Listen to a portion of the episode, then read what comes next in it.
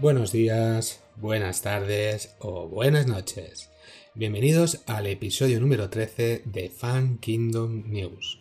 Yo soy Galcam y hoy es 18 de diciembre y os vamos a contar las noticias de esta semana. Muere John Le Carré. El escritor británico a los 89 años desgraciadamente nos ha dejado. El autor de clásicos de espionaje literario como El Topo, El espía que surgió del frío, El jardinero fiel, El sastre de Panamá, por ejemplo, eh, nos ha dejado. Y bueno, eh, aparte de los libros, de estas novelas que os he comentado, también tenemos adaptaciones cinematográficas muy buenas, por cierto. Para los que no lo sepáis, John Le Carré en los años 50 y 60 estuvo trabajando como espía en el MI5 y el MI6 británico, supongo que ahí durante la Guerra Fría es donde se nutrió bastante bien de todo lo que necesitaba para escribir estos maravillosos libros que nos ha dejado como, como legado. The Norman. Robert Eger termina de rodar su película de vikingos, con un pedazo de elenco de actores impresionante, como por ejemplo con Anna Taylor Joy, que la pudimos ver hace poco en Gambito de Dama y donde también esta chica, yo por lo menos la conocí ahí, eh, y era la protagonista de la primera película de este director, se llamaba La Bruja. También en, este rodaje tenemos a Alexander Skarsgård, nunca se pronuncia este apellido. También tendrá Nicole Kidman, eh, el incombustible William, William Dafoe, que también salió en la anterior película de, este director, Robert Eger, exactamente del Faro, que es una película muy curiosa y que os recomiendo. Ojo, que son muy raras las películas de este tío. ¿eh? Bueno, y para cerrar el elenco de actores, pues tenemos también a Ethan Hawke y a Björk. Eh, se supone que mm, la película nos va a contar la historia de un, príncipe nórdico, un tal Hamlet, que interpretará el actor Sasgard. No sé de cuál de todos los hermanos es, sé que uno interpretó el de It, luego está el padre. Este personaje pues buscará la venganza tras el asesinato de su padre. Eso es un poco la sinopsis de, la película. Este tío, como digo, eh, hace películas mm, que para mí son muy interesantes, tienen mucho trasfondo y tienen mucha información que hay detrás de la película. Visualmente también son muy potentes y si no habéis visto La Bruja o El Faro, os la recomiendo. Eso sí, eh, dormir bien antes, el día de antes, porque son un poco eh, pesaditas. Pero, pero, como insisto, y os digo, muy, muy interesantes. Disney bloquea la vuelta de Jack Sparrow a la franquicia de Piratas del Caribe. Supongo que tendrá que ver con todos los jaleos que ha tenido este actor, pero bueno, es decisión de, la casa de Disney, que ya sabéis que son un poco tiquismiquis con todas estas cosas. El zorro. La película que en su momento nos brindó como actor eh, Antonio Banderas eh, en estos momentos está Robert Rodríguez y Sofía Vergara para poner en marcha el remake con una moderna versión de esta película. Eso sí, nos van a cambiar eh, el personaje de género.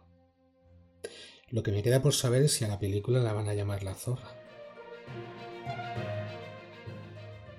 Peter Jackson saca una nueva versión de su particular mundo del Señor de los Anillos. Ha cogido la trilogía del Señor de los Anillos, ha cogido la trilogía del Hobbit y ha unificado, eh, digamos, un poco lo que es el color, la fotografía y que tenga todo como una misma transición. ¿Vale? Dice que el haber hecho primero el Señor de los Anillos, que pasó de, de la versión fotoquímica a la versión del Hobbit, que es todo digital, pues dice que se notaba mucho. Entonces ha hecho una versión en 4K que unifica estas dos trilogías.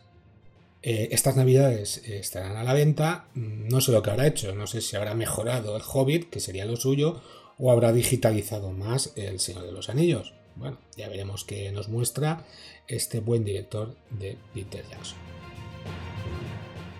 Disney. Finalmente eh, nos ha aclarado lo que va a hacer con el servicio de adultos.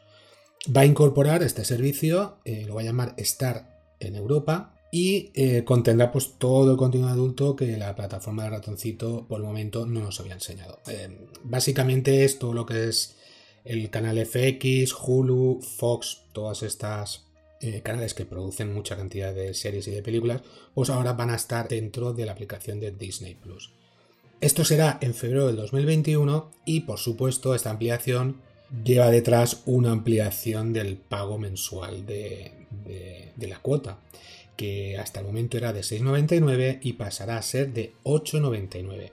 Esto será para los nuevos eh, socios. Pero durante seis meses el precio se va a mantener para los que ya estamos pagando esta plataforma y luego de los seis meses supongo que ya nos dejará el precio para todos igual de 8,99. De Mandalorian. Bueno, eh, principalmente el último episodio que vimos de Mandalorian, el número 7, sigue en su línea. Es un capítulo perfecto, me recordaba mucho a las partidas de rol que hemos jugado un millón de veces con todos los que posiblemente nos estéis escuchando ahora y que recordamos con mucho cariño.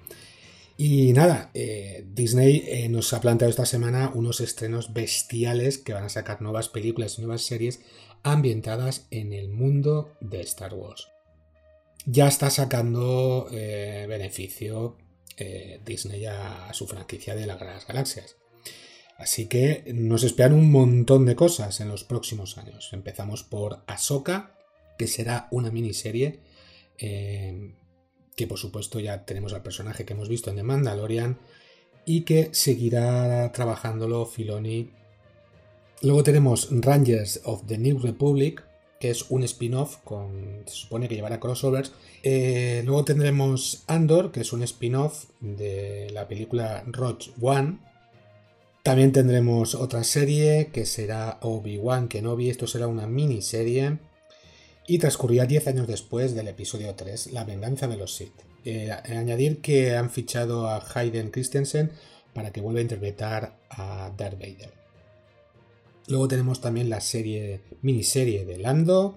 Tendremos otra serie que se llamará The Acólite, que será una serie de misterio centrada en la época de la Alta República. Luego tendremos también eh, A Droid Story, que será una película de animación en la que por supuesto los protagonistas serán R2D2 y C3PO y según dicen otro androide. Supongo que será para, para venderlos en la tienda como juguetes. Luego tenemos otra serie de dibujos que se llamará The Bay Batch. Esta serie es un spin-off de, Star Wars, de Clone Wars, de unos personajes que salen, y que ya salieron en, creo que en la séptima temporada, la última, eh, que se llamaba La Remesa Mala. Si os acordáis de unos, unos personajes em, que eran los soldados clon, pero que tenían, digamos que una tara y, y que la verdad que estaban muy bien esos episodios. Luego también tendremos eh, Star Wars Vision, que esto de todo lo que han presentado es lo que más me atrae. Se supone que sea una serie de cortos ambientados en el mundo de Star Wars, pero serán animes. Entonces, em, esto sí que tengo ganas de verlo, la verdad.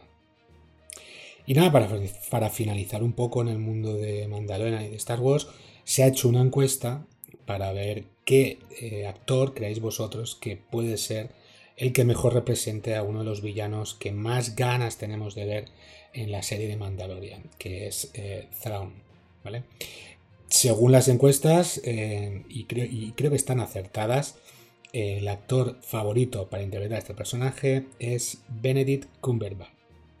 Yo creo que sería una buena, muy buena elección. Y nada más chicos, eso es todo para el episodio de hoy. La semana que viene tenemos las navidades ahí al lado. No sé si podemos grabar algo. Pero si no es así, os deseamos unas felices fiestas con toda la familia. Cuidados mucho, por favor, cuidados con, con el COVID.